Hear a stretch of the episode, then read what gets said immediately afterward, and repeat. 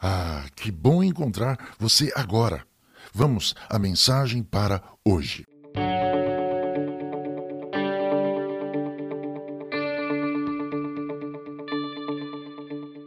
Já ouviu falar nos economiários?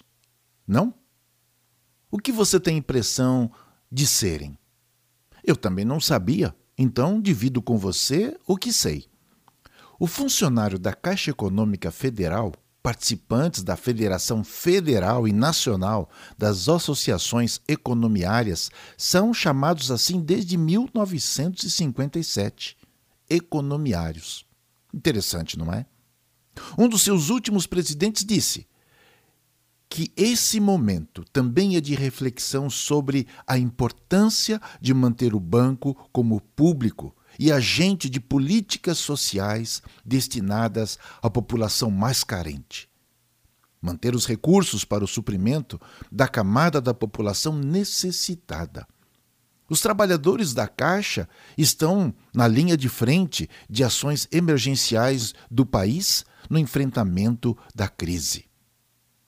Diante desses esclarecimentos, veio à minha mente os encarregados de estoques, almoxarifados, armazéns, silos e depósitos. Desde a antiguidade, os administradores e dispenseiros tinham a mesma tarefa: administrar os recursos para o povo. Jesus ensinou a respeito da responsabilidade cristã para com o próximo, com os recursos acumulados e devidamente distribuídos. Pessoas que recebem recursos, mas não os administram devidamente, até os ricos têm responsabilidade na administração do que têm diante de Deus e do povo. Na espiritualidade cristã, também cada um é administrador das realidades divinas que recebeu de Deus. Não somente bens, talentos, mas conhecimento de Deus pela fé de Cristo Jesus.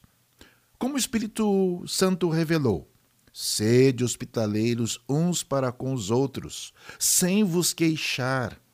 Servi uns aos outros de acordo com o dom que cada um recebeu, como bons administradores da multiforme graça de Deus.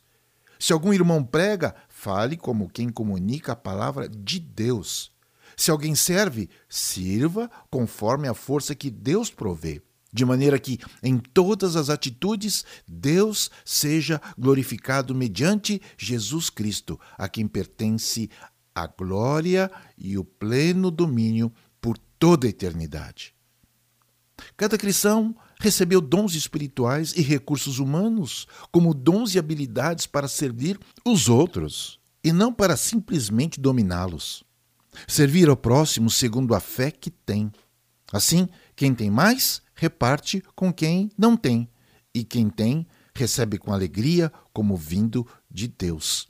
Note a atmosfera de respeito, voluntariedade na igreja cristã, sem qualquer luta de classes. Percebe? Você quer ouvir outras mensagens como esta? Então acesse o nosso site, ruar janus.com.br. R-U-A-H-J-A-N-U-S.com.br. Até já. Olá, como está você agora? Aqui está mensagem para hoje.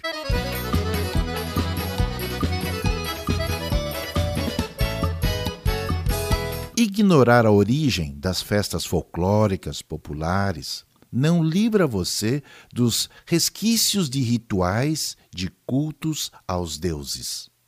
Você sabia? No hemisfério norte, o verão começa em junho. É data propícia para festas das colheitas e fertilidade. E entre os celtas, o Festival da Fertilidade, simbolizando a união entre as energias masculina e feminina, a fertilidade da terra e os fogos do deus celta Belenos, e toda a sua energia e luz. Durante o festival eram acesas fogueiras nos topos dos montes e lugares considerados sagrados, sendo um ritual importante nas terras celtas. E como tradição, as pessoas queimavam oferendas, como por exemplo totens, para que o poder do fogo fosse passado ao rebanho e pulavam as fogueiras para que se enchessem das mesmas energias poderosas. A primeira referência às festas de São João no Brasil datam de 1603, chamadas de festas joaninas. Mais tarde foram incluídos os festejos a Santo Antônio, a São Pedro e o apóstolo São Paulo. Então, os cristãos católicos participavam desses festejos. Com a reforma protestante, já chegam a festejar o São Jesus, já que rejeitam a mediação dos santos. Agora, temos no calendário a fogueira de Xangô. A fogueira de Xangô é realizada entre os dias 25 e 29 de junho e faz parte da festa em celebração ao orixá Xangô, de origem iorubá, um deus do fogo, muito conhecido e respeitado por grande poder e por seu caráter vingativo e violento. Percebeu? As fogueiras podem ser as mesmas, mas são os participantes que dão a ela o significado como expressão de sua espiritualidade. Alguém pergunta: é pecado participar de alguma festa com fogueira no mês de junho? A questão só pode ser respondida por quem participa, seja pagão, cristão, protestante ou umbandista. O pecado está nos objetivos e motivação das pessoas que delas participam. Por isso o Espírito Santo de Deus revela: quer comais, quer bebais ou façais qualquer outra coisa, fazei tudo para a glória de Deus Pai, em Cristo Jesus. A espiritualidade cristã desafia a pessoa que participa de alguma festa a expressar a própria fé com o caráter de Deus revelado por Cristo Jesus. Você faz assim? Desde a antiguidade,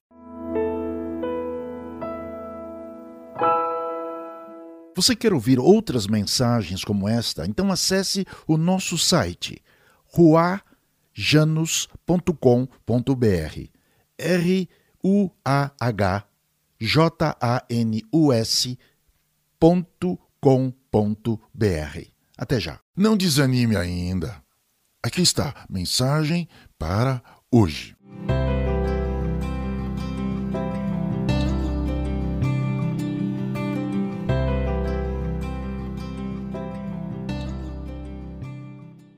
Hoje, descubra seu principal motivo de orgulho.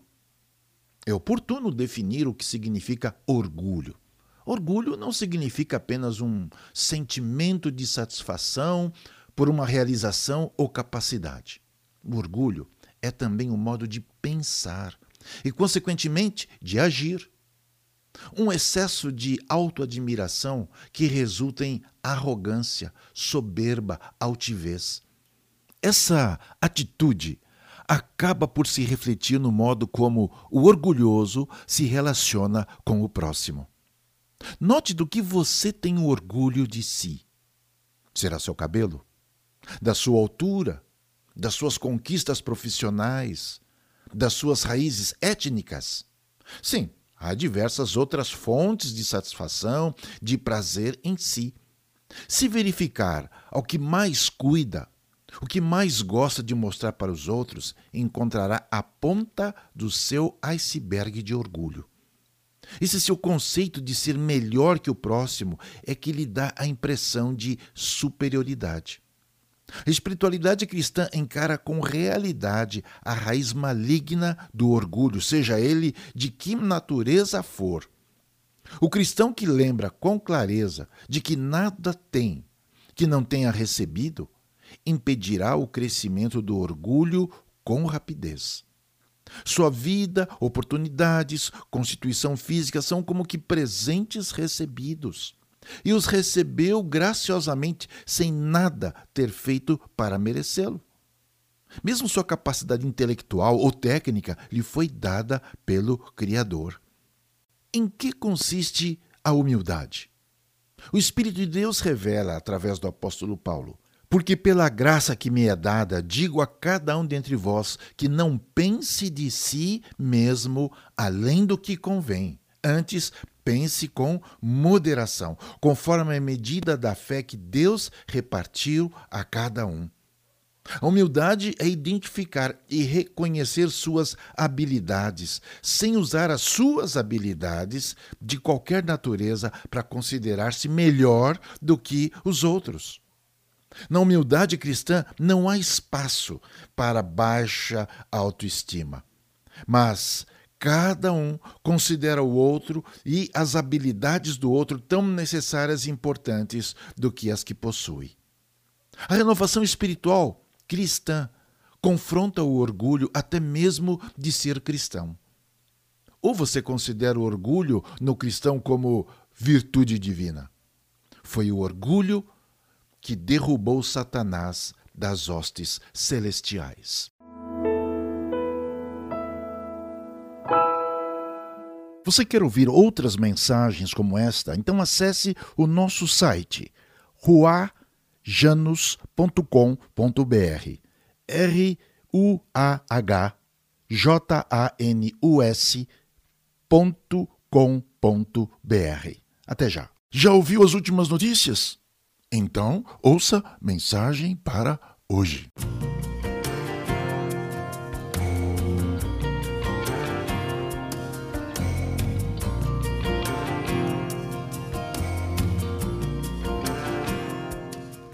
Gozar do funcionamento dos cinco sentidos é um privilégio que pouco se valoriza até algum deles ficar comprometido. Nos tempos de pandemia, por exemplo, perder o paladar já é um sinal de que algo não vai bem na sua saúde. Imagine então perder a capacidade de ouvir e de enxergar. Imagine você ficar sem a possibilidade de ouvir a voz de seus entes queridos, de reconhecer os sons, de não ter condições de responder se não ouve. Sua capacidade de se comunicar é profundamente afetada. E se você perder a visão? Como fica sem poder enxergar pessoas, acontecimentos e tudo que lhe rodeia? Viver em uma completa escuridão ou sempre com muitas cores que não desaparecem nem quando fecha os olhos. Então, a cegueira não é constituída apenas de escuridão, mas da incapacidade de perceber com nitidez os objetos que a luz reflete, que a luz revela. Então, unindo a surdez com a cegueira, o que lhe parece viver assim? Sim, sua compreensão da realidade será incompleta não terá acesso a certos conhecimentos porque lhe faltam os sentidos necessários para isso. Um surdo encontrou-se com Jesus e foi restaurado. Um homem cego também se encontrou com Jesus e voltou a enxergar. Esses sinais de Jesus serviram de testemunho para a sua mensagem como enviado de Deus, como Messias prometido nas Escrituras Sagradas. Jesus respondeu, disse-lhes: Ide e contai a João o que estáis ouvindo e vede. Os cegos e enxergam, os mancos caminham, os leprosos são purificados, os surdos ouvem, os mortos são ressuscitados e as boas novas estão sendo pregadas aos pobres. E abençoado é aquele que não se escandalizar por minha causa. Agora, Muitos pedem e exigem milagres em nome de Jesus Cristo, mas rejeitam o seu senhorio, seu sacerdócio diante de Deus, em favor dos seres humanos e o seu anúncio profético. Assim, continuam surdos e cegos, até que Deus opere sua conversão através de Cristo Jesus, o seu milagre definitivamente eterno. Você quer ouvir outras mensagens como esta? Então acesse o nosso site ruajanus.com.br. R U A H J A N U S.com.br. Até já. Já ouviu as últimas notícias? Então, ouça mensagem para hoje. Já ouviu as últimas notícias? Então, ouça mensagem para hoje. Já ouviu as últimas notícias? Então, ouça mensagem para hoje.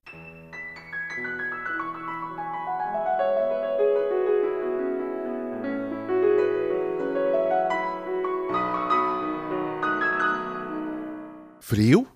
muito frio ou calor? Você faz bem em verificar a previsão do tempo antes de sair pela manhã de casa. Você pode ter toda a disposição para sair com uma determinada roupa. Se, no entanto, a previsão do tempo, anunciado pela meteorologia, disse que aquela sua roupa será imprópria para a parte da tarde, você precisa decidir. Vai usar o que quer ou vai levar a sério o anúncio e fazer os ajustes necessários? Se você abandonar suas escolhas e optar para se preparar, isso também se chama arrependimento, sabia? Não somente no vestuário, mas também para certos trabalhos e viagens. Existem no Brasil pelo menos mil profissionais atuando na área de meteorologia. Estudam computação, física, cálculo, estatística e agrometeorologia que estuda o relacionamento entre o clima e a agricultura. Também a biometeorologia, verificando a influência do clima no comportamento humano e animal. E a paleoclimatologia, que avalia o clima nas diversas áreas. Trata-se de ciência e não apenas de alguma dor no calo da vovó. Se as previsões meteorológicas lhe dão oportunidade de você ajustar a sua agenda de realizações às condições climáticas, imagine as previsões divinas. As previsões divinas registradas nas Sagradas Escrituras dão a previsão do tempo nesse final dos tempos. Assim é que Deus, por Cristo Jesus, aconselha, corrige e disciplina o ser humano. Se a meteorologia é uma ciência exata e pode ser levada a sério, então nota-se como as intervenções divinas também precisam receber a devida atenção do ser humano. Quem planeja suas realizações, levando a pessoa e a obra de Cristo Jesus a sério na própria vida, tem segurança divina para suas realizações, seja com sol ou com chuva. Sabe por quê? Isso chama-se arrependimento. Entendeu? Quem planeja segundo as orientações divinas, conscientemente planeja e diz: se o Senhor quiser, viveremos e faremos isso ou aquilo. Se Deus quiser, é uma expressão de reverente dependência e confiança nas previsões divinas. Assim vive o meteorologista que anda com Deus. Viva a meteorologia com Deus Pai. Você quer? Você sabe viver assim? Você quer ouvir outras mensagens como esta? Então acesse o nosso site ruajanus.com.br. R U A H J A N U S.com.br. Até já. Já ouviu as últimas notícias? Então, ouça mensagem para hoje.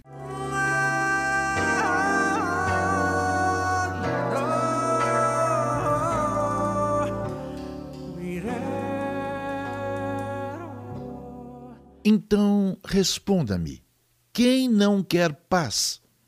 Uma harmonia que fortalece a confiança, a estabilidade. É assim que a paz dá segurança. Pense. Não é uma paz assim que o coração humano deseja? No entanto, cada um de nós traz dentro de si e ao redor, no convívio social, familiar, profissional, conflitos que roubam a paz consigo, com os outros e até com Deus Pai. Quando nas Escrituras é mencionado o Deus de paz, muitos não querem entender, pois concentram-se apenas nas guerras que ele ordenou. No entanto, um dos exemplos marcantes foi enviar o profeta Jonas para pregar aos arquinimigos do povo judeu. Nínive era onde vivia esse povo extremamente cruel com os inimigos derrotados nas guerras. Deus ordenou ao profeta avisar os ninivitas, mas Jonas se recusou a ir pregar lá. Em sua fuga, em outra direção, até marinheiros enfrentaram dificuldades no mar por causa desse profeta. Deuses e deusas foram invocados, mas somente o Deus verdadeiro atuou. Quando finalmente o profeta chegou a Nínive, lá anunciou a palavra de juízo para a população da cidade. Depois do anúncio feito, o profeta procurou um lugar onde descansar e observar a destruição da cidade. O que aconteceu o aborreceu profundamente. Sim, aconteceu que houve arrependimento de todos na cidade e ela foi poupada. Como está descrito, e Deus viu as obras deles, como se converteram do seu mau caminho, e Deus se arrependeu do mal que tinha anunciado lhes faria e não o fez. Somente Jonas continuou aborrecido com Deus e obteve a seguinte resposta divina: E não hei de eu ter compaixão da grande cidade de Nínive, em que estão mais de 120 mil homens que não sabem discernir entre a sua mão direita e a sua mão esquerda, e também muitos animais? Note como o arrependimento, diante da revelação divina, muda o destino humano.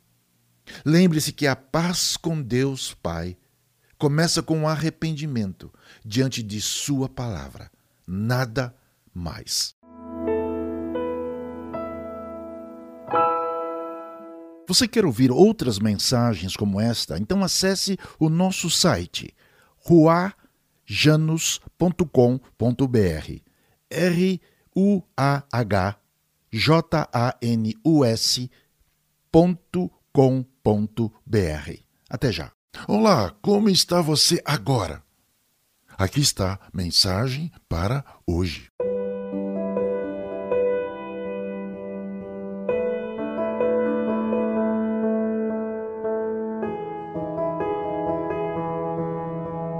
Depois de diversas promessas, você conhece alguém que constantemente se arrepende, mas acaba caindo no mesmo erro. Uns nem conseguem chorar, apenas admitem um erro. Outras choram muito, mas hum, logo fracassam novamente. Quer exemplos registrados na Bíblia e deixados para nós pelo próprio Deus e Pai de Cristo Jesus? O homem agoniado no inferno, descrito em Lucas capítulo 16, quer apenas livrar os irmãos de irem para lá, sem, no entanto, reconciliar-se com Deus. Outros, em Apocalipse 16, pedem para serem soterrados, mas rejeitam o arrepender-se diante de Deus, mesmo sofrendo com as pragas. O ser humano é naturalmente capaz de apenas lamentar os prejuízos e a vergonha pelos erros e rebelam-se ainda mais contra Deus. O Criador, no entanto, envia os seus servos instruindo com mansidão os que resistem, a ver se porventura Deus lhes dará arrependimento para conhecerem a verdade. Lamentar o fato de fumar, drogar-se, prostituir-se revela uma consciência moral, mas esta consciência não é suficiente para promover uma conversão de natureza espiritual. É necessário o arrependimento diante da justiça divina e não apenas diante dos seres humanos. Somente uma pessoa, mediante o ensino da palavra de Deus, olha para Jesus crucificado em seu lugar, recebe o arrependimento dado por Deus, para saber que ele, Jesus, morreu por todos, para que os que vivem não vivam mais para si mesmos, mas para aquele que por eles morreu e ressuscitou. Olhe para o Senhor Jesus crucificado pelo seu pecado e ressuscitado para reconciliá-lo com Deus Pai. Esse arrependimento verdadeiramente transforma o ser humano em amigo, filho de Deus. Você quer ouvir outras mensagens como esta? Então acesse o nosso site ruajanus.com.br. R U A H J A N U S.com.br até já. Não desanime ainda. Aqui está mensagem para hoje.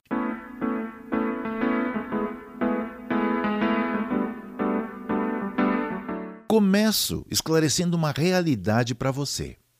Qualquer mudança verdadeira na sua vida começa com A. Por que A? Porque arrependimento começa com A. Um arrependimento profundo, daqueles que leva mudanças, não apenas no modo de agir, mas também no modo de pensar a respeito de si diante de Deus Pai. Enfim, uma mudança de A a Z. Começa com A. Choro, penitência, sacrifícios, promessas, planos podem ser símbolos de arrependimento, mas não são em si o próprio arrependimento. Arrependimento consiste em admitir e encarar o erro na maneira de pensar, agir, na maneira de ser diante de Deus Pai, o Criador. O erro não está apenas na ação, mas nos valores, nas motivações que levam à ação. Sabe por quê? Porque não provém de um coração, de uma mente conectados com Deus Pai pela fé de Cristo Jesus. Quando você admite que ainda não tomou a única decisão que Deus lhe pede, então está em condições de se arrepender, como Deus gosta. Sim, Deus lhe pede primeiramente que admita que não tem intimidade, relacionamento com Ele pela fé de Cristo Jesus. Esse arrependimento não vem de meras argumentações humanas, de conhecimento da Bíblia ou tradições cristãs. Esse arrependimento provém de uma tristeza que surge quando você é colocado na presença de Deus Pai. É nesse arrependimento que você reconhece o que Jesus Cristo fez por você e não o que você é capaz de fazer para Deus. Esse é o único arrependimento que conduz você à presença do seu advogado divino, Cristo Jesus. Por isso, Está registrado na Bíblia que o arrependimento para com Deus e a fé em Cristo Jesus é a base da verdadeira mudança produzida por esse arrependimento. Para alguém conhecer esse arrependimento vindo de Deus, precisa ouvir o Evangelho de Cristo Jesus. É o Evangelho de Cristo Jesus, não da religião, que produz a fé. Essa fé conduz a esse arrependimento sem promessas suas, sem ofertas, sem boas ações. A vida com Deus começa com arrependimento. Não se deixe enganar.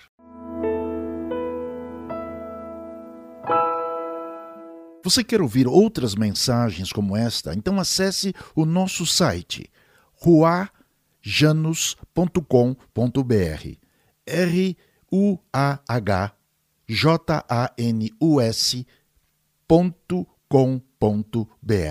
Até já. Olá, como está você agora? Aqui está mensagem para hoje.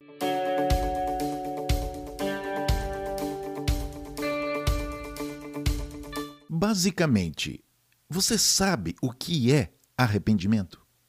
Se arrependimento matasse, hum, você estaria agora nos braços da morte? Sim, você cometeu um ou vários erros que marcam profundamente o seu espírito, sua consciência e sua vida. Volta e meia, você lamenta o que disse, o que fez ou o que não disse e o que deixou de fazer. Você perdeu uma oportunidade decisiva. Sua vida tomaria um rumo bem diferente do caminho que você está hoje. Ah, se arrependimento matasse! O arrependimento mais conhecido na narrativa cristã é aquele que marcou o suicídio de Judas Iscariotes, o discípulo que traiu Jesus.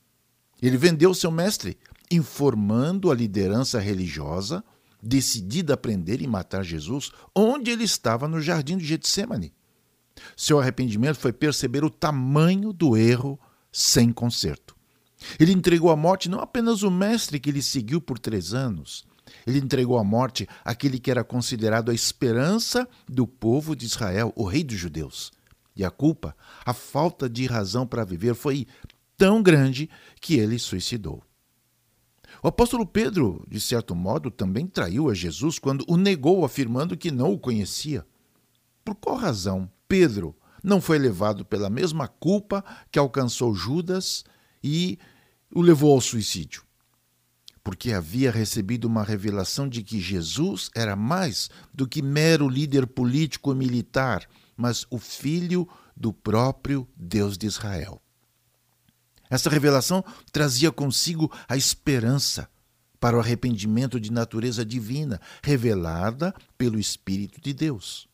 Sem essa esperança divina, o arrependimento gera morte de toda e qualquer esperança, e o suicídio é a forma mais comum de fugir do juízo eterno. O arrependimento gerado na presença divina opera arrependimento para a salvação, da qual ninguém se arrepende, mas a tristeza do mundo opera a morte. Esse é o DNA da conversão cristã, do pecado para Deus, Pai de Cristo Jesus. Verifique a natureza do seu arrependimento para com Deus e coloque sua fé na pessoa de Cristo Jesus. Você quer ouvir outras mensagens como esta? Então acesse o nosso site ruajanus.com.br. R U A H J A N U S.com.br. Até já. Ah, que bom encontrar você agora. Vamos à mensagem para hoje.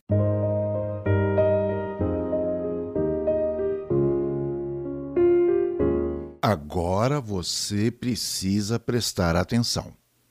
Você sabe como começa a mensagem que Deus envia aos seres humanos, não através da mídia, mas de Cristo Jesus? Ele não começa dizendo que ama o ser humano. Ele não começa dizendo que perdoa o pecador. Deus não começa afirmando que terá misericórdia de todas as pessoas que se voltarem para Ele com bom comportamento. Jesus tampouco diz que você é o ponto fraco de Deus. Então, verifique se você sabe com que palavras Deus começa falando com o ser humano. Vou lhe dizer. Jesus anunciou: Cumpriu-se o tempo e está chegando o reino de Deus. Arrependei-vos e crede no Evangelho. Você pode perguntar: arrepender-se de quê? O que, que é isso? Então eu vou lhe explicar, começando com a expressão arrependimento. Arrependimento é o entendimento de que você está em guerra contra o Deus e Pai de Cristo Jesus, o Criador do universo. Arrependimento é muito mais que meramente lamentar erros cometidos, decisões contrárias ao caráter divino. Arrependimento pelo que é diante do Deus Criador. Arrependimento é a forte convicção de que a sua vida está fora da harmonia com o Criador, sem que você tenha para onde escapar da ira de Deus. A natureza desse arrependimento diante de Deus, para com Deus, tem apenas uma resposta: creia no Evangelho. Crer no Evangelho não consiste na tentativa de agir melhor, de sentir-se bem novamente. Crer no Evangelho é voltar-se para essa pessoa bendita de Cristo Jesus. Crer no Evangelho é depositar a confiança nessa pessoa, capaz de restaurar o significado da existência humana, mesmo contaminada pelo pecado. Crer no Evangelho exige a confissão voluntária com os lábios que Cristo é o Senhor de sua vida e de crer no íntimo do Espírito que Deus o ressuscitou dos mortos. Arrepender-se e crer no Evangelho é a mensagem divina para cada pecador. Toda e qualquer ação por parte do pecador está resumida de modo divino nessas duas atitudes: arrependimento e fé. Arrependimento, a conversão para Deus, e a fé na pessoa de Cristo Jesus. Sem elas, você só tem uma religião, sem reconciliação com Deus. Continua na perdição.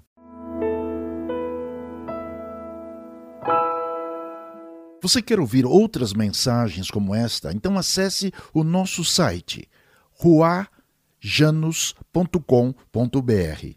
R U A H J A N U S.com.br. Até já. Não desanime ainda. Aqui está, mensagem para hoje.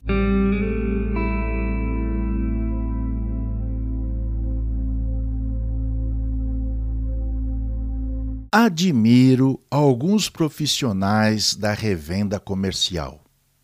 Quando recebem um não, insistem com sensibilidade e acabam convencendo o comprador. E você? Desanima fácil? Ao primeiro não, você vira as costas e vai embora? Você tem a mesma atitude quando ora? Quantas vezes você fez o mesmo pedido a Deus? Continua com a sensibilidade espiritual cristã ou parou? A narrativa bíblica mostra momentos que Deus parecia endurecer e não facilitar a vida dos filhos de Israel. Eles pecaram pela milésima vez.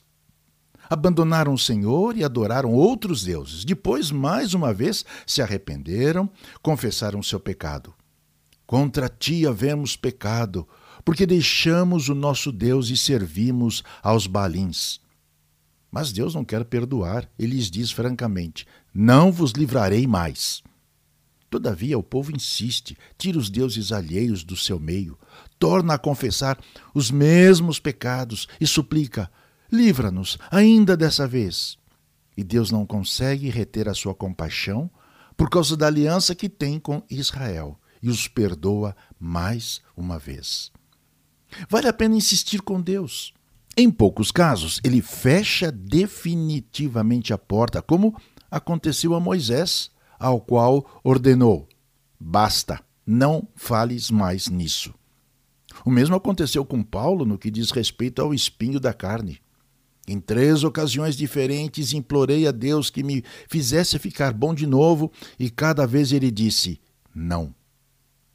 Jesus, em duas parábolas, ensinou a insistir em oração.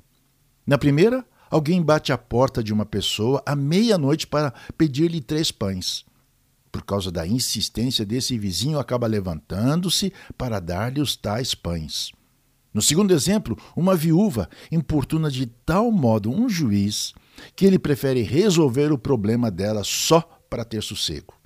Então Jesus conclui: Acaso Deus não concederá justiça aos seus escolhidos que clamam a Ele dia e noite?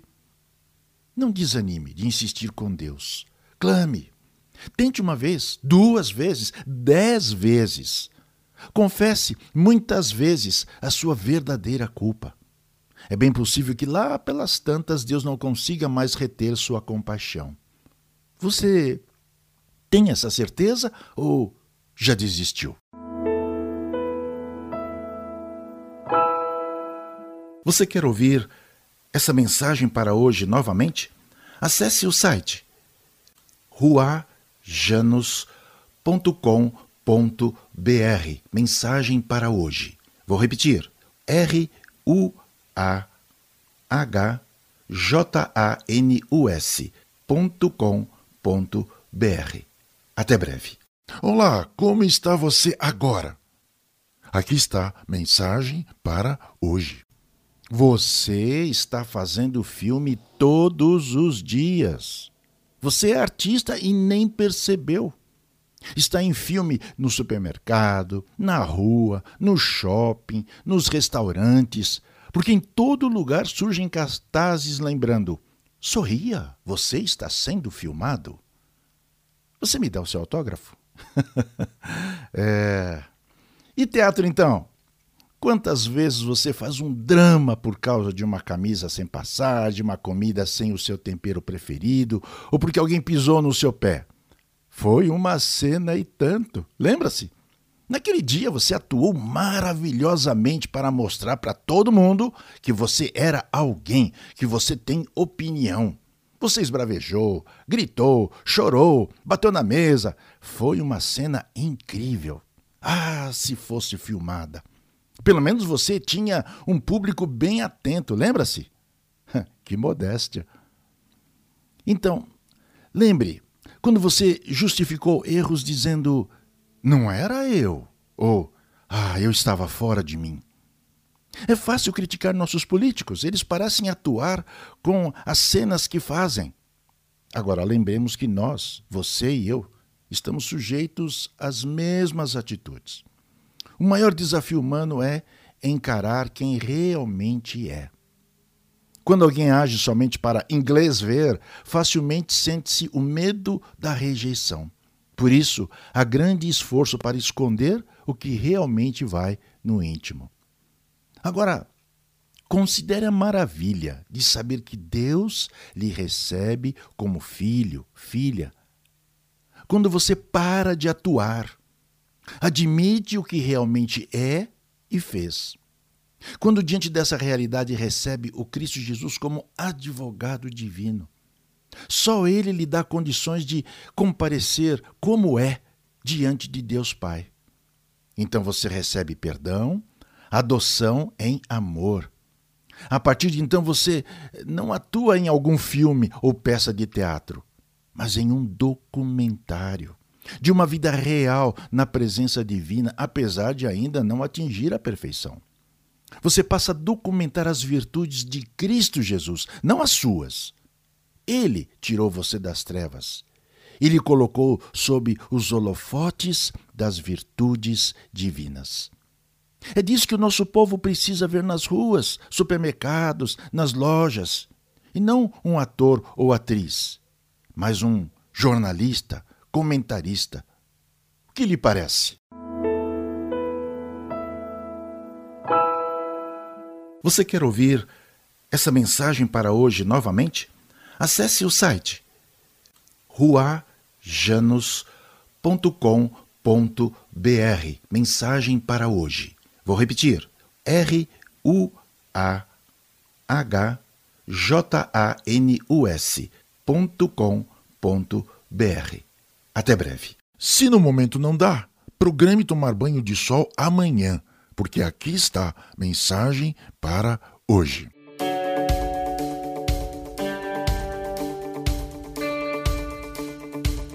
Você discrimina os imigrantes? Hoje os brasileiros são descendentes de várias etnias. A imigração de japoneses para o Brasil, por exemplo, ela foi motivada por interesses mútuos. O Brasil necessitava de mão de obra para trabalhar nas fazendas de café, principalmente em São Paulo e no norte do Paraná. E o Japão buscava soluções para a tensão social no país, provocada pela elevada densidade demográfica.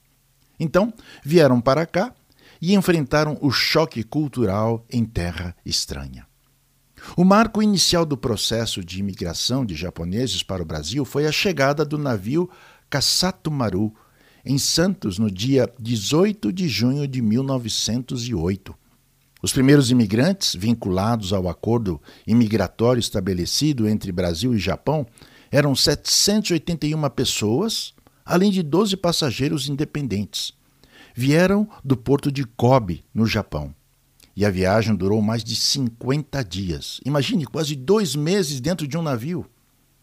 Aqui na cidade onde moro, conheço ao menos dois Bunkyo. São entidades da comunidade nipo-brasileiro, cuja missão é promover a preservação e divulgação da cultura japonesa no Brasil. Aqui é possível participar de festas e exposições da cultura japonesa local. É impressionante a riqueza dessa cultura já bem entrosada em nossa cidade. Certamente eles também aprenderam conosco neste século e pouco de convivência. A espiritualidade cristã traz um amor e cuidado pelos estrangeiros. O povo de Deus é estrangeiro em sua própria terra por causa da fé em Cristo Jesus. A cultura divina é sempre um contraste com qualquer cultura ela exige que respeitemos, ainda que não concordemos. Sim, porque cada um dá contas apenas de si diante de nosso Deus e Pai de Cristo Jesus. A identidade de cada povo, cultura, etnia deve ser respeitada para um convívio possível. No entanto, as diferenças caracterizam a cultura. Assim, os cristãos são comparados à luz no mundo e sal na terra, quando mantêm os valores divinos para a sua própria vida, sem impô-la aos outros. Somente o povo de Cristo tem compromisso com Ele e com o Deus Criador de todas as formas de vida. Você sabe viver assim? Compartilhe conosco suas impressões. Você quer ouvir essa mensagem para hoje novamente? Acesse o site ruajanus.com.br Mensagem para hoje. Vou repetir. R U A H J A N U S.com.br. Até breve. Já ouviu as últimas notícias? Então, ouça Mensagem para hoje.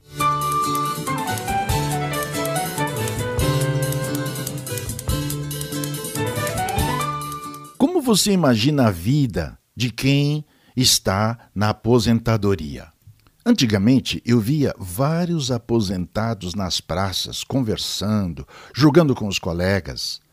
Agora tem mais gente na praça e vejo bem menos aposentados. Você já se imaginou aposentado, aposentada? Já está?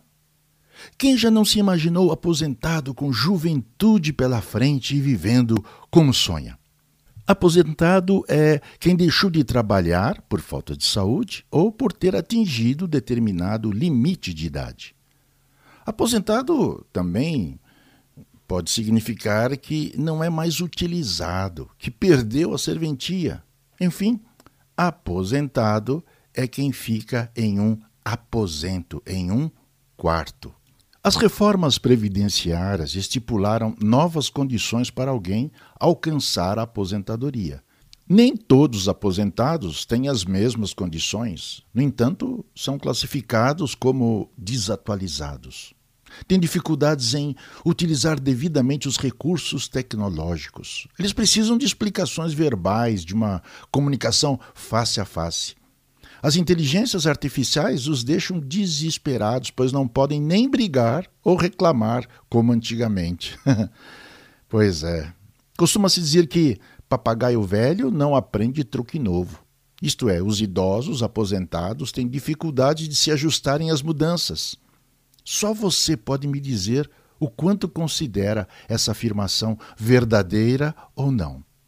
E quanto à fé cristã? Será que alguém que viveu grande parte da sua vida com uma crença, criou os filhos nela, estabeleceu sua rotina religiosa, é capaz de voltar-se para uma espiritualidade centralizada na pessoa de Cristo Jesus?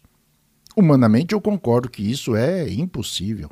Imagine o que alguém nessa situação precisa mudar e se ajustar.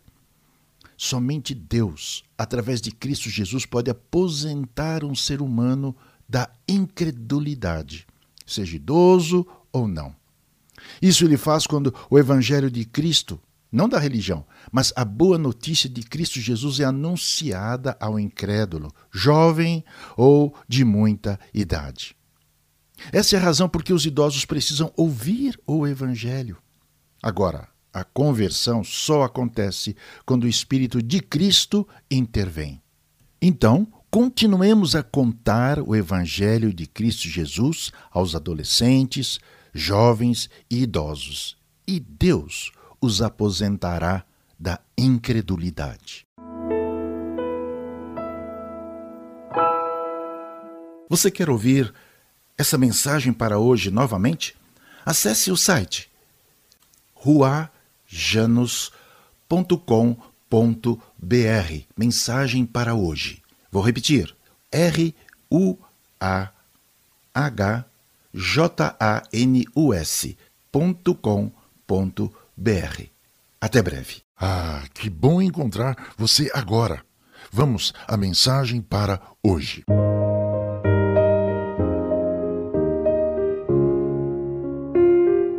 Aquele ditado: devagar se vai longe apresenta que pessoas que fazem atividades com calma, cada uma ao seu tempo, conseguem ter mais sucesso do que as que realizam seus afazeres apressados. Então, alguns se lembram da fábula da lebre e a tartaruga. Apostaram uma corrida e veja só, a tartaruga ganhou.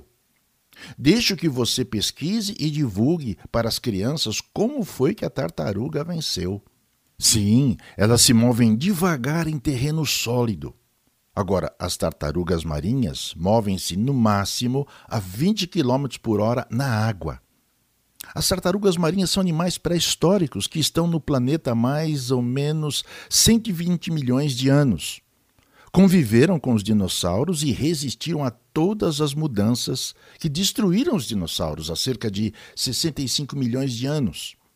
As tartarugas simbolizam a Mãe Terra para a cultura hindu. Sabedoria e boa sorte para o povo havaiano. Longevidade para os indígenas da América do Norte, além de serem consideradas sagradas em muitas culturas da América Central. O testemunho de um rei sábio, registrado na Bíblia, diz assim: Observei ainda e notei que debaixo do sol os velozes nem sempre vencem a corrida. Os mais fortes nem sempre triunfam nas batalhas. Os sábios nem sempre têm com o que se alimentar, nem a fortuna acompanha sempre os prudentes. Nem os bem instruídos e inteligentes têm garantia de prestígio e honra, pois o tempo e o acaso afetam a todos indistintamente. Você percebe a riqueza da ilustração na natureza que nos apontam a sabedoria divina, como no caso da tartaruga? Enquanto animais como dinossauros foram extintos, as tartarugas, apesar de menores e lentas, sobreviveram. De cada mil ovos que chocam, apenas duas tartaruguinhas daquela ninhada sobrevivem. Com toda essa fragilidade, estão aí até hoje. Quando você foca suas decisões somente nas suas fragilidades para obedecer a Cristo Jesus e não nas oportunidades que Deus lhe dá, certamente não experimentará da alegria da salvação. A fé de Cristo Jesus abre oportunidades divinas para você. Você quer ouvir essa mensagem para hoje novamente? Acesse o site ruajanos.com.br. Mensagem para hoje. Vou repetir: R U A H J A N U S.com.br. Até breve. Você está bem de saúde? Calma, ouça mensagem para hoje.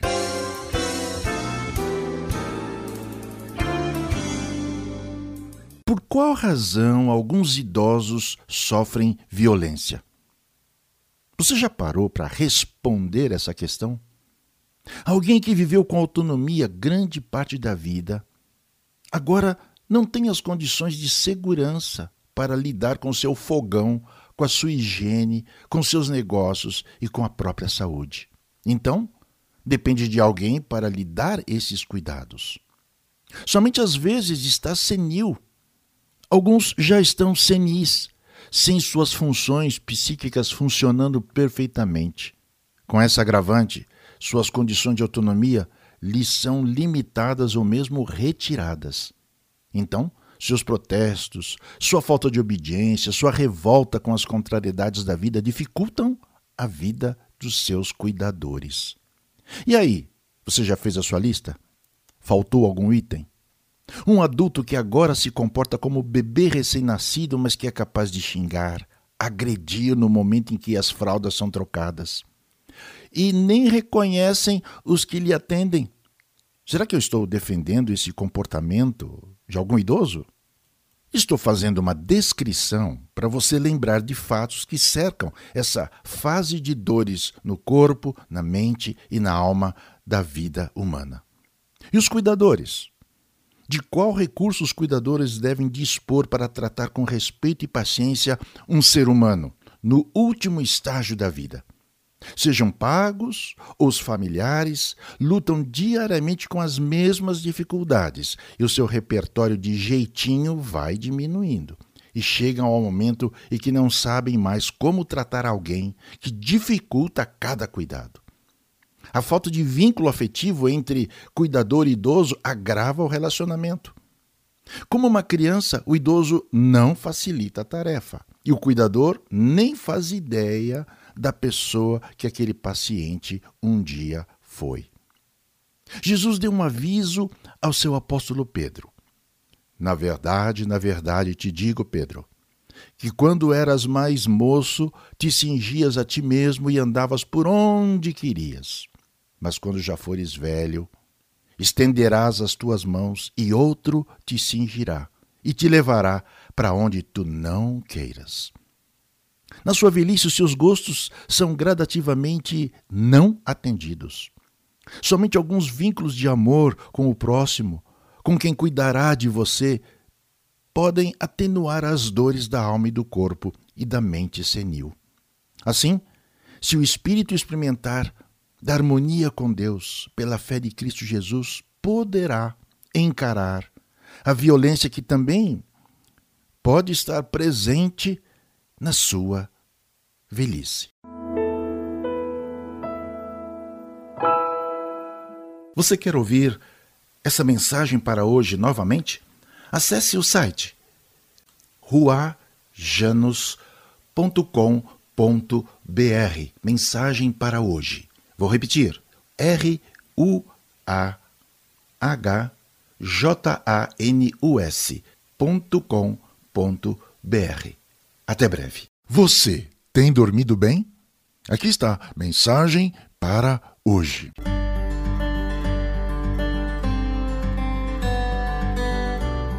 Olá. Avalie comigo as implicações de ser solista. Descubra em que você tem participações de solista na vida. A palavra solo vem da língua italiana e significa sozinho, a sós. O solista é mais conhecido na música e nas artes. Solo em música é o desempenho de um só instrumento, ou cantor, ou trecho musical que eles executam. Também no balé há aquele momento que somente uma bailarina no palco. Sim, ela é a solista. Toda a atenção do público se concentra naquele ou naquela que participa sozinho, sem mais alguém tocando ou dançando junto. É por isso que muita gente fica inibida quando tem que falar em público apresentando um trabalho, uma palestra. Naquele momento, ela é um solista. A plateia não tem mais para onde olhar, todo o foco está no solista. O solista fica como que nu diante de todos. Não é confortável. Não há como culpar quem quer que seja por algum erro seu. Agora, você precisa ter em mente que sua reconciliação com o Criador do universo exige sua participação pessoal. Trata-se do seu solo diante do divino. Não é possível esconder-se atrás da igreja, seja como instituição, seja como uma comunidade. Os rituais hum, não livrarão você de estar diante do Deus verdadeiro. Os eventos, as músicas, o ambiente de louvor, vitórias proclamadas nas mais diversas formas não estão no palco da sua vida. Os holofotes divinos estão somente sobre você. Há somente um solista que pode assumir o seu lugar, aquele que reconcilia você com Deus Pai, sem as fantasias que o ser humano normalmente se utiliza para comparecer diante de Deus Pai. É com Cristo que você comparece diante de Deus como seu advogado. Somente em Cristo você tem o seu solo de reconciliação com o Pai. Não se trata de um solo de palavras, mas que envolve o seu corpo, sua vida, suas músicas, seus valores, enfim, tudo que é você. O que é pecado é crucificado com Cristo. E o Espírito Divino vem guiar você a toda a verdade em um solo divinamente inspirado por Cristo Jesus. Você quer ouvir essa mensagem para hoje novamente?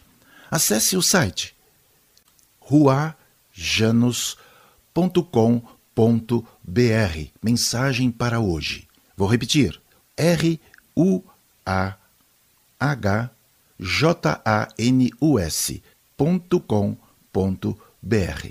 Até breve. Olá, como está você agora? Aqui está mensagem para hoje.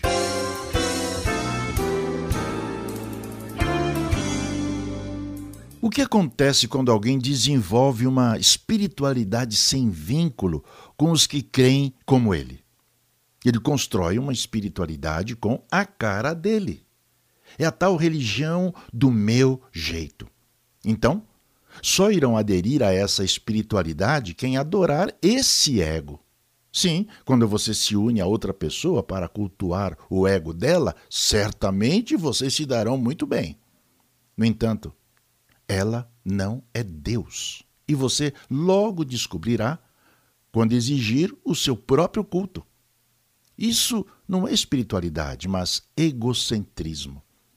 A religião necessita uh, de um culto a um ente, alguma natureza que está além desse mundo natural que vivemos. A espiritualidade cristã, por exemplo, tem a pessoa e obra de Cristo como o centro, não apenas das práticas religiosas, mas a crença nessa pessoa, conhecida como Cristo Jesus. Cristo torna-se o elo entre as pessoas, tão diferentes em tantos aspectos, mesmo em uma comunidade. Quando ouço alguém dizer que ama a igreja, eu fico curioso.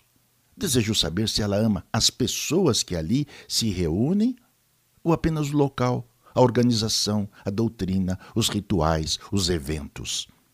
É o amor a outras pessoas que comungam do mesmo Senhor e Salvador que torna a igreja o que ela é.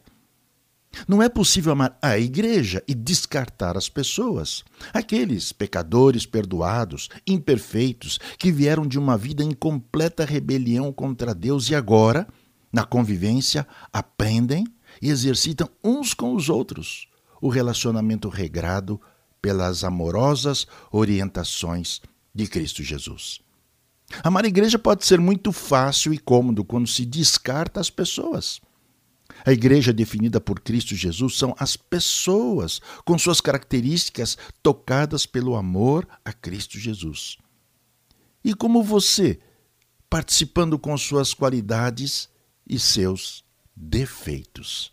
Avalie hoje, durante todo o dia, suas expectativas e compromisso com as pessoas que você chama de irmãos e irmãs na fé de Cristo Jesus.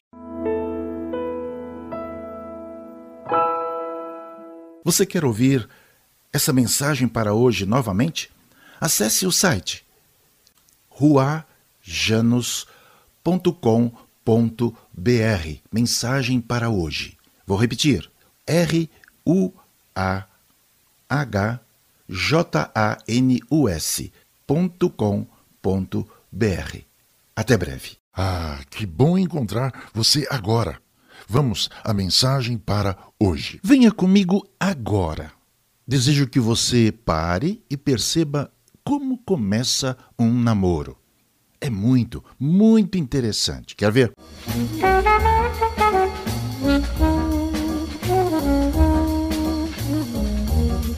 Primeiro, você passa diante de uma vitrine e vê um objeto que dá a você uma sensação de mais valor, caso tome posse daquele objeto. Ao utilizar aquele objeto, parece que sua vida, sua pessoa adquire um valor maior. Ou então, você está em um local e vê uma pessoa. Você a considera a personificação da companhia perfeita para você. Se você conseguir estabelecer um vínculo afetivo com ela, sua vida vai adquirir um valor preciosíssimo diante de si e, principalmente, diante de outras pessoas. Então você começa a namorar, não propriamente a pessoa, mas o valor que você imagina que a sua vida terá tendo-a ao seu lado. Seus esforços, dedicação, demonstração de afeto têm por objetivo mostrar para ela que você é uma pessoa maravilhosa. Tanto que procure esconder os pontos escuros de sua vida, de sua intimidade para ela. Nessa fase de enamoramento, cada um dos envolvidos procura mostrar-se muito melhor do que realmente é. Cada encontro acontece em momentos bem planejados. Tudo parece que vai bem. No entanto, a convivência vai revelando os pontos obscuros de cada um e assim os conflitos começam a contaminar aquela paixão.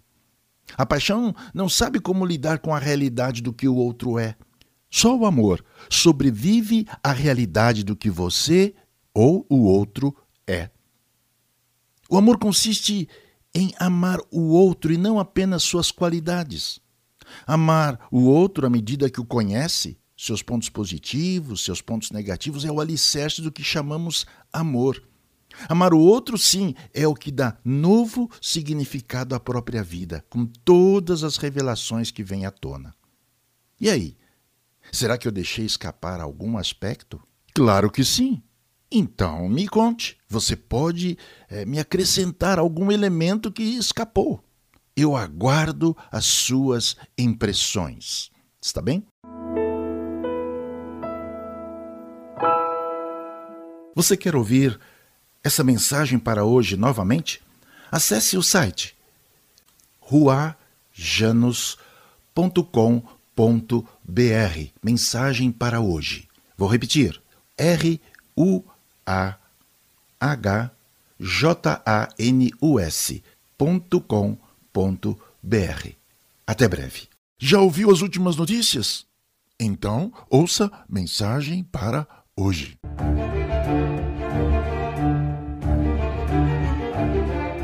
Pare por um momento para pensar. Você tem medo da morte? Claro, óbvio, não é? Quem não tem? Quem quer morrer?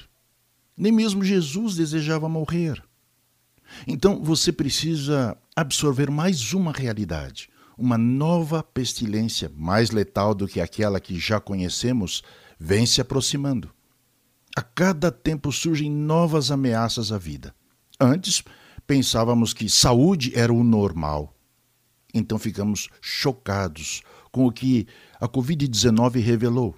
A morte mostrou-se mais palpável. Pensamos que somente os idosos eram um grupo de risco. Essa crença logo foi colocada abaixo pela própria morte de jovens e até adolescentes e crianças, fossem homens ou mulheres. E quando você imagina que uma vacina, tomada em várias doses, resolve a ameaça à vida, surge outra doença vindo de outro lado do planeta e com outras características. Crentes, cristãos, ateus, ricos, pobres, médicos e políticos são representados entre o público que a morte leva consigo. Toda e qualquer religião se dobra ao terror da morte. A realidade da morte precisa entrar nos seus cálculos diários, não é? Como então encarar cada ameaça que constantemente abate a saúde e põe fim à vida? São tantas as circunstâncias, além das doenças, que nos mostra como a vida é um milagre diário. No entanto, o medo da morte nos rouba a devida perspectiva da vida e da existência. Uma constatação desantiguidade afirma que, por amor de ti, somos entregues à morte todos os dias. Fomos considerados como ovelhas para o matadouro. Uma família de músicos e um teólogo, em circunstâncias diferentes, fazem a mesma afirmação.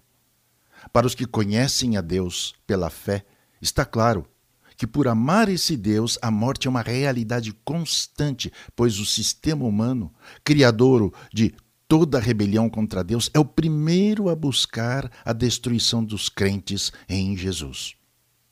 Assim, a única esperança que sustenta é a certeza da ressurreição. Essa é a oferta divina para todos os seres humanos serem libertos do medo da morte. É a confiança no que Deus fez e Cristo realizou. A morte foi vencida pela ressurreição. Você já crê assim? Você quer ouvir essa mensagem para hoje novamente? Acesse o site ruajanus.com.br. Mensagem para hoje. Vou repetir: R-U-A-H-J-A-N-U-S.com.br. Até breve. Você cozinha bem? Então ouça a mensagem para hoje.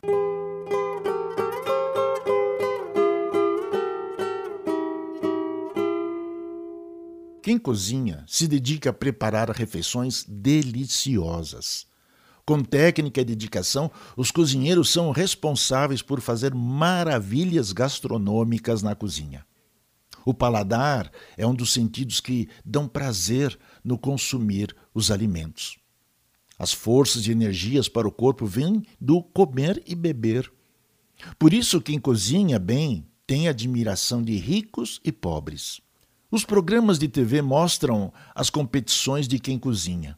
Outro dia, meus amigos mostraram-me um programa de culinária mudo, feito no Azerbaijão. Ali, um casal de meia-idade prepara pratos. Naquela cozinha ao ar livre, ouve-se apenas o barulho das panelas e talheres no preparo da comida. Muito interessante. Um dos relatos conhecido nas Escrituras conta de dois irmãos e um prato de lentilhas. Por causa desse cozido preparado com a maestria por um dos irmãos, o outro não hesitou em trocar toda a sua herança pela comida.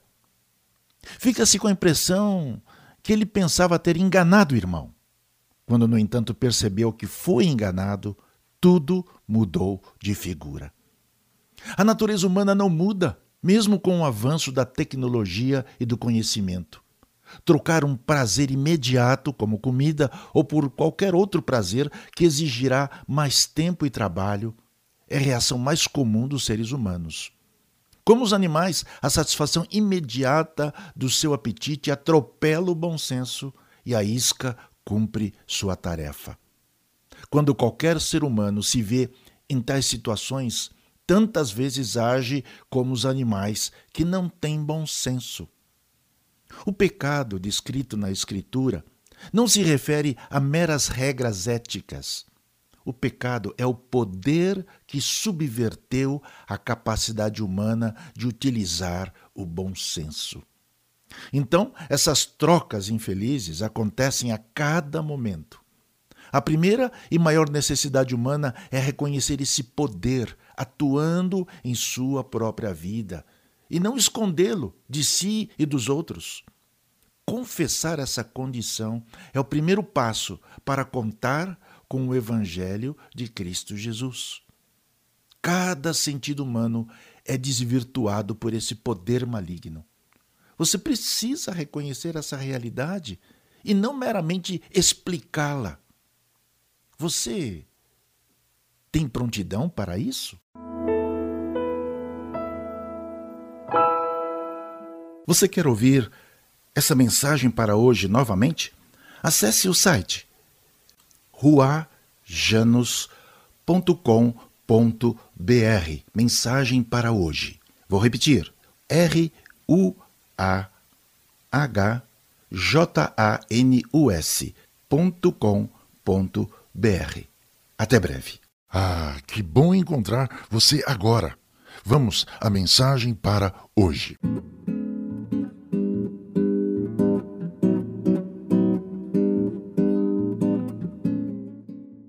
Certa vez vi um rapaz e uma moça jogando tênis de mesa.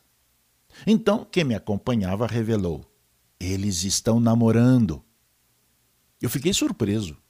Prestei atenção e notei o esforço de cada um em lançar a bolinha de modo que o outro pudesse rebater. Quanto mais tempo não interrompessem o jogo pelo erro de algum deles, melhor revelavam a capacidade de se ajudarem mutuamente. Em esportes como tênis, tênis de mesa, eu só conhecia a competição. Um derrotar o outro, dificultar ao máximo a defesa o objetivo era mostrar a superioridade sobre o oponente, subjugar quem está do outro lado da mesa. No entanto, o namoro daqueles dois mostrou-me que o jogo, como o relacionamento que desenvolviam, não se tratava de dominar o outro, mas de demonstrar a capacidade de cooperar para o sucesso do outro. Um psicólogo cristão me chamou a atenção que quando o jogo de tênis de mesa é de dupla para cada lado, a situação muda. Facilmente um critica o outro quando perde a bola lançada pelo adversário. Ali, acabou a cooperação e transformou-se mesmo em competição. O esforço em manter a unidade é ficar atento às fragilidades do outro e não criticá-lo quando fracassou em rebater a bola enviada da outra dupla. No seu relacionamento conjugal, afetivo, o seu esforço é demonstrar sua superioridade em administrar as finanças? A educação das crianças, você quer deixar claro que sua capacidade com os filhos é melhor do que do seu cônjuge? É nessa competição que vão construindo esse casamento. Na verdade, não há parceria, mas concorrência. Quem perde nessa competição fica no relacionamento ou sai. O Espírito de Cristo Jesus inspira as verdades espirituais, firmando a cooperação em amor. Hoje há estímulo à competição, em mostrar quem é melhor do que o outro. Essa dominação destrói as condições do relacionamento afetivo cumprir a sua função: cooperação e completude. Completar o outro. Como você avalia a sua motivação no seu relacionamento afetivo? Você quer ouvir essa mensagem para hoje novamente? Acesse o site ruajanos.com.br. Mensagem para hoje. Vou repetir: R U A H J A N U S.com.br. Até breve. Olá, como está você agora? Como você gosta de usar a laranja? Em suco? chupando, temperando feijoada? Aqui está mensagem para hoje.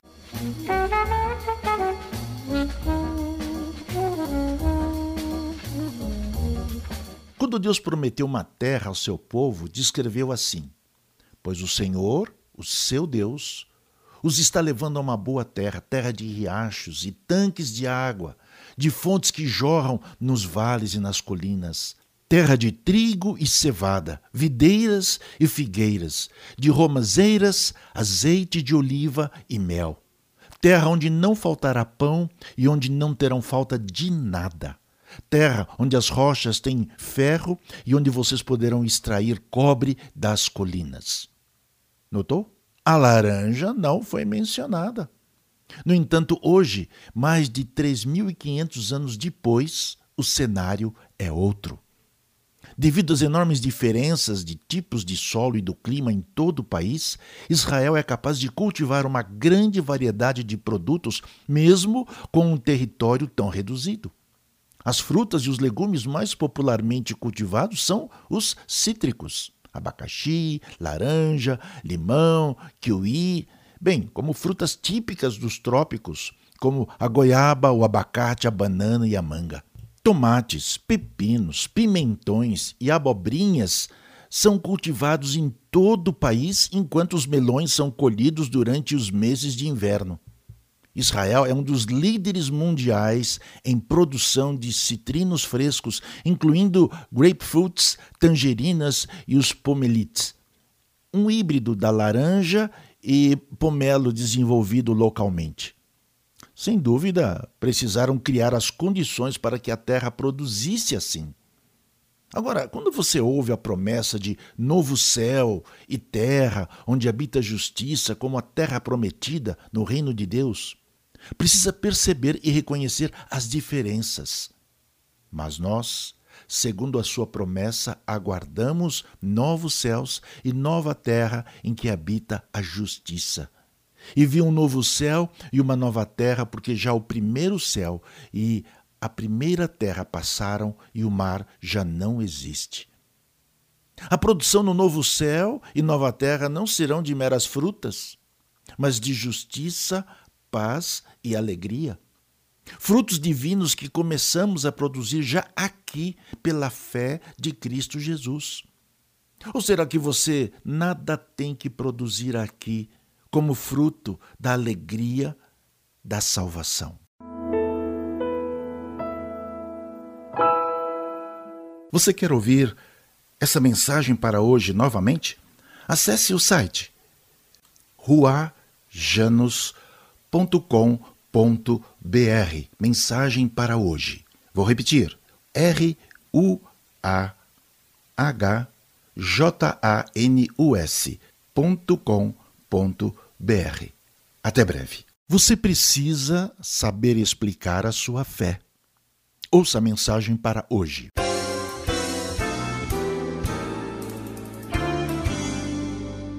Cada pessoa precisa ter claro em sua mente e sua vida as razões por que crê como crê. Sim, explicar os fundamentos do que acredita a respeito de si, da existência humana, dos desafios, alegrias e tristezas da vida. Você já tem condições de desenvolver essa tarefa? Eu acho é o que normalmente dizemos para iniciar alguma explicação. Agora, quando você afirma eu creio, então convida as pessoas que lhe ouvem a compararem o que sabem a seu respeito com seu modo de viver, as alegrias e desafios da vida. Explicar os seus problemas, suas tristezas, frustrações não é difícil em uma conversa no balcão de um bar ou mesmo em uma poltrona de hospital onde aguarda exames ou resultados. A fé ou como se diz, religião, não consiste em expor alguma filosofia, mas revelar os fundamentos de suas ações, a natureza do seu caráter, os objetivos da sua vida. Sim, o tema é muito profundo. Então surge o problema, a incoerência. Você não vive integralmente o que crê. Como lidar com essas falhas no caráter, no cotidiano? E o mais comum é relativizar dizendo: eu creio assim. Se você acredita o contrário está feliz, então tudo bem. Com tal saída, você afirma que a verdade é relativa, ela não é fixa. Eu sei e creio que cada um é diferente do outro, mas há algumas realidades que são fundamentais. Uma delas é: você, eu, qualquer pessoa sobre a terra vai morrer. Não importa a cultura, nacionalidade, etnia, religião.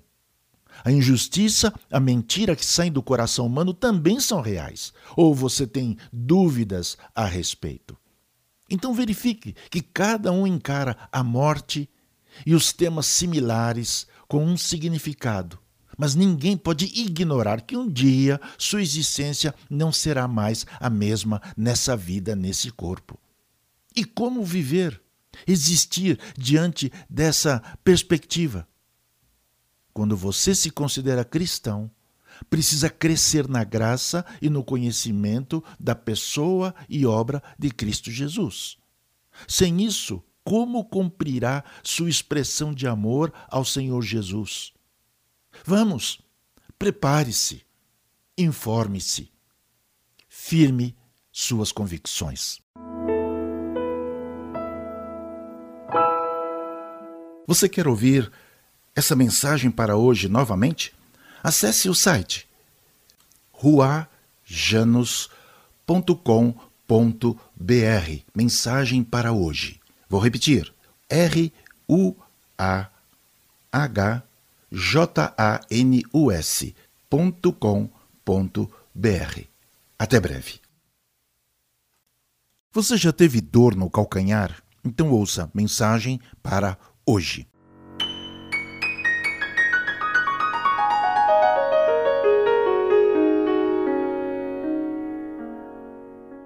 Com apenas algumas gotas de sangue colhidas do calcanhar do recém-nascido entre o terceiro e o sétimo dia de vida do bebê, é possível diagnosticar precocemente oito doenças, oito fraquezas do organismo. Assim, desde 1992, todos os recém-nascidos em hospitais do Brasil passam por um exame chamado teste do pezinho. Como estão seus pés hoje? Será possível identificar quais problemas no seu íntimo, avaliando onde você tem colocado os seus pés? situações onde você tem metido os pés pelas mãos. Esse ditado popular significa atrapalhar-se, confundir-se na realização de alguma tarefa, cometer deslizes. Onde se devia utilizar as mãos, colocam-se os pés. Os pés, na narrativa evangélica, na revelação divina, também é, são utilizados como figura de linguagem, por exemplo, de fé. Todo lugar que a planta dos vossos pés pisarem, eu vos dou, como prometi a Moisés onde pisares. Jesus revelou a dimensão da humildade cristã entre os irmãos, lavando os pés dos seus discípulos. E como expressão da condenação para os que rejeitaram atender ao convite divino, diz: E se ninguém vos receber, nem escutar as vossas palavras, saindo daquela casa ou cidade, sacudi o pó dos vossos pés. O calcanhar foi indicado como figura de traição entre os seguidores de Jesus. Assim, a obra de Jesus foi descrita ao mencionar que o pecado e a morte serão eliminados quando o ungido de Deus, Cristo Jesus, matará a serpente com seu calcanhar, mesmo sendo ferido de morte. O ponto fraco da natureza humana é o pecado e a morte é a consequência trágica. No entanto, Cristo é o remédio divino para os pés de cada ser humano que se volta para o Criador. Você está pronto para esse passo decisivo em sua caminhada com Deus? Converse conosco a respeito. Acesse o texto dessa mensagem e tenha referências completas das indicações bíblicas. Você quer ouvir essa mensagem para hoje novamente, acesse o site ruajanos.com.br. Mensagem para hoje. Vou repetir: R U A H J A N U S.com.br. Até breve. Ah, que bom encontrar você agora. Vamos à mensagem para hoje.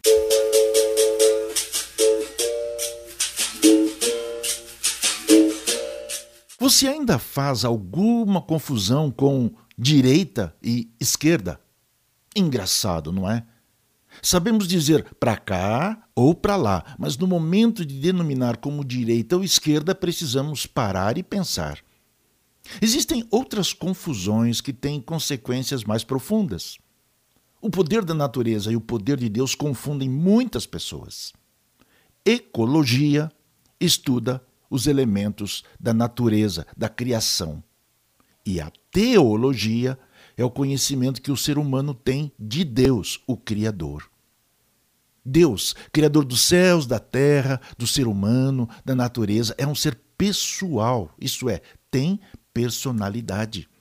Ele fala, ouve, comunica-se, por isso o conhecemos. Sem sua autorrevelação, estaríamos adorando a ecologia e o meio ambiente como muitas religiões. Muita gente confunde Deus com a força da natureza. Outros acham que é a mesma coisa. Deus é quem nos ensina a orar a Ele, a reconhecer seus valores tatuados em nossa alma, a ponto de estabelecermos as noções do que é lícito e do que é ilícito. A motivação divina honra a Deus e dignifica o ser humano. Deus, Criador, revela-se vividamente ao ser humano através de Cristo Jesus. Por isso, Jesus demonstrou controle sobre todas as forças da natureza e da vida humana. Aproximar-se de Deus, confiando no que Jesus revelou, é ter a confirmação que Deus é muito mais que mera força da natureza, mas uma personalidade criadora, poderosa. Quando você percebe que há uma diferença entre a natureza e o Deus Criador, e busca intimidade com Deus, encontrará em Jesus o caminho para conhecer o Pai Celestial. Conhecer e reconhecer o cuidado de Deus na existência humana permite que você ore assim: Senhor Jesus, revela esse Deus e Pai Criador a mim, quero conhecê-lo em teu nome. Amém. Você quer ouvir essa mensagem para hoje novamente? Acesse o site ruajanos.com.br. Mensagem para hoje.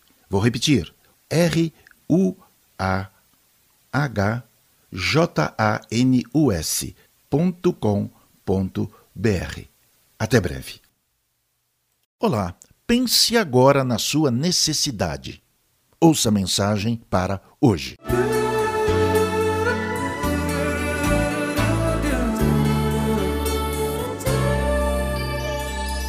Para resolver o seu principal problema, Deus precisa lhe dar o quê? Você me responde: dinheiro. Claro, com dinheiro você é, salda dívidas, paga tratamentos de saúde, toma um banho de loja para melhorar a aparência e frequenta lugares cheios de gente bonita. Esse modo de pensar demonstra como o dinheiro está no centro das atenções humanas. O problema não está no dinheiro, mas na expectativa humana do que realizar com o poder do dinheiro. Por isso, é fácil amar o dinheiro como instrumento de poder. Amar, perdoar, confiar, ter caráter são capacidades que o dinheiro não compra. Sem essas virtudes, não há dinheiro capaz de dar a uma pessoa personalidade, segurança e significado para a existência. Essas virtudes são íntimas, são estabelecidas quando você tem comunhão com um Deus pessoal. O instrumento do poder divino não é o dinheiro, mas o amor a Deus Pai. Os que querem ficar ricos cedem a tentações e em armadilhas e muitos desejos descontrolados e nocivos que levam os homens a mergulharem na ruína e na destruição da dignidade humana. Por isso, o amor ao poder dado pelo dinheiro é a raiz de todos os males, está na raiz de todos os males. Algumas pessoas, por cobiçarem o dinheiro, desviaram-se da fé e se atormentaram com muitos sofrimentos. Viu? Ou você coloca Deus a serviço da sua prosperidade pessoal, ou você coloca a prosperidade divina a serviço de Deus pela fé de Cristo Jesus. Referindo-se ao poder escondido pelo dinheiro, Jesus disse: Ninguém pode servir a dois senhores, pois odiará um e amará o outro, ou se dedicará a um e desprezará o outro. Vocês não podem servir a Deus e ao dinheiro. Cada vez que você alega impossibilidades, porque você não tem dinheiro, declara que a sua única fonte de poder é o dinheiro e não o amor a Deus e ao próximo como a si mesmo. Você quer ouvir essa mensagem para hoje novamente? Acesse o site ruajanos.com.br. Mensagem para hoje. Vou repetir: R U A H J A N U S.com.br. Até breve. Você tem uma bicicleta? Então ouça a mensagem para hoje.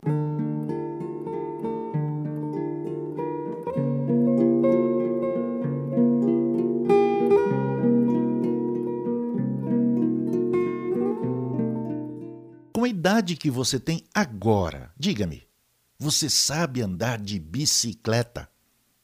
Trata-se de uma habilidade construída pessoalmente. Eu não conheci alguém que tenha nascido já sabendo andar de bicicleta. Alguns aprendem rápido ou demoram mais. Somos diferentes, mas o desejo de conquistar essa habilidade é um progresso de valor para o ser humano.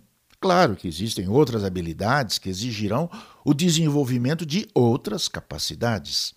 O método de aprender pode ser diverso ou combinado. Aquelas rodinhas de apoio para as crianças pequenas, alguém segurando e acompanhando você, ou então só você, a bicicleta e o chão. Ainda não conheci alguém que aprendeu a andar de bicicleta sem cair. No entanto, sua persistência em desenvolver essa habilidade levou às diversas tentativas e finalmente conquistou essa habilidade. E depois vieram outras. Qual era a motivação para essa conquista dolorida? Ser igual aos outros ou alcançar um alvo pessoal? Talvez uma mistura dessas duas motivações. O fato é que se sentem mais ricas, mais livres, reconhecer o seu potencial e experimentar um grau de liberdade de si. É o conhecimento de capacidades pessoais. É como alcançar mais um degrau da liberdade. A decisão de aprender algo envolve o exercício da fé. Trata-se de uma certeza de que se mantém firme mesmo diante dos fracassos iniciais. A certeza de conseguir é maior do que as experiências de queda. A fé parece que não se dobra aos fatos, aos tombos. Cada tombo ensina a corrigir o que é necessário. Quando Jesus declarou: No mundo tereis aflições, mas tem de bom ânimo, eu venci o mundo. Aqui está alguém que serve de motivação para cada pessoa que deseja viver de modo digno dentro de um sistema contaminado pela corrupção. A vitória contra o sistema está garantida. A você resta apenas caminhar com Cristo Jesus, confiando nele o seu grau de honestidade, de verdade, de justiça, ainda que imperfeitos, são lampejos de que Cristo está presente e que sua volta é realidade. Santificação é o processo de aprender a caminhar com Deus pela fé de Cristo Jesus. Dessa experiência, a lembrança é eterna. É dela que você precisa. Você quer ouvir essa mensagem para hoje novamente? Acesse o site ruajanos.com.br. Mensagem para hoje. Vou repetir: R U A H J A N U S.com.br. Até breve. O que você pensou quando não foi escolhido para jogar? Ouça a mensagem para hoje.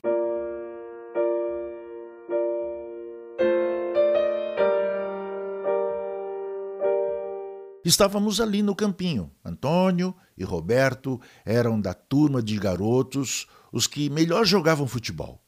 Eles escolhiam alternadamente os participantes de cada time. Às vezes, eles aceitavam a sugestão de quem estava do seu lado na escolha dos que sobravam. Se você já participou de momentos assim, fica torcendo no íntimo para fazer parte do time que tem os melhores jogadores, certo? Muitas vezes acontece de um garoto rejeitar a convocação para um time, quer jogar no time de quem não o escolheu. Depois de convocado a jogar em um time, eh, você não fica a serviço do outro. Isso seria jogar contra. Muita gente convocada por Deus para jogar, para participar da vida com o Senhor Jesus, se vê fazendo gol contra. Perde oportunidade para o inimigo da vida. Descobre que o bem que deseja não sai com tanta facilidade quanto o mal que detesta. Quem é escolhido por Deus para andar com Ele confirmará essa convocação, tratando dos seus erros como Deus ordena. Aí reside toda a diferença. Deus não convoca pecadores para serem perfeitos. Deus chama pecadores a tratarem perfeitamente com os erros. Tratar os pecados como Deus ordena. Isso é com arrependimento, restituição, abandono do erro e confissão. Isso acontece pelo exercício da fé na pessoa e obra de Cristo Jesus. Só quem é convocado por Deus tem as condições para tratar perfeitamente das imperfeições, como Cristo Jesus indica.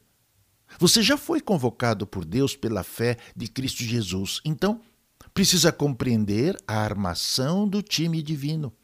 O time divino não joga com a armação do poder, da incredulidade, da opressão sobre o próximo. O time divino joga, vive, atua nessa vida, guiando-se pelo amor de Deus derramado no coração pelo próprio Espírito Santo. Sem isso, está jogando pelo adversário. Você quer ouvir essa mensagem para hoje novamente? Acesse o site ruajanos.com.br Mensagem para hoje. Vou repetir. R U A H J A N U S.com.br. Até breve. Olá. Já lhe disseram que você é muito Caxias? Então ouça a mensagem para hoje.